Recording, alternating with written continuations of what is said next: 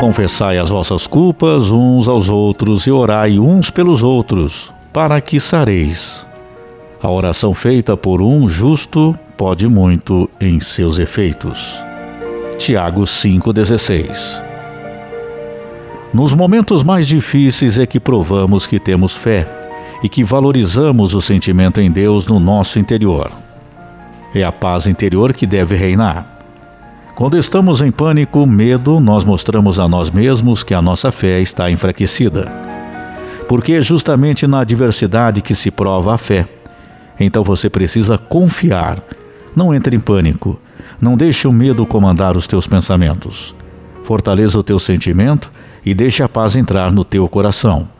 Quando realmente acreditarmos em Deus e no seu poder, confiamos nele nós sentimos paz, porque Deus é paz. A paz não é somente em relação aos outros, de relacionamentos. Eu estou falando a paz contigo mesmo. No dicionário, a explicação sobre a paz diz: relação tranquila entre cidadãos, ausência de problemas de violência. Mas deve-se incluir a relação comigo mesmo, a minha paz interior, e essa é que tem o maior valor, porque quando estou em paz comigo mesmo é mais fácil ter paz com os outros desde, é claro, que saibamos respeitar as imperfeições do outro.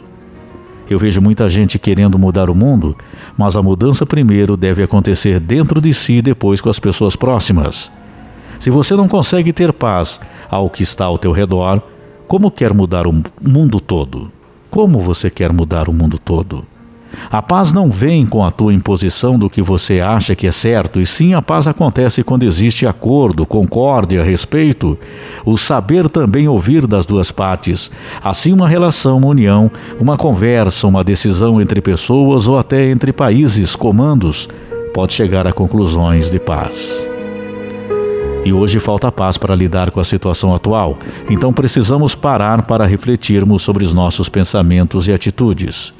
Deixe a paz acontecer dentro de si. Faça o esforço para aprender como utilizá-la no teu dia a dia. Comece consigo mesmo, não se culpando pela situação que está. Entre em paz com você. Depois tenha paz dentro da tua casa. Imita a paz. Se outro está enfurecido, não percebe ou não compreende. Olhe, ouça e fale com paz, porque assim você vai implantar aos poucos paz no coração de todos.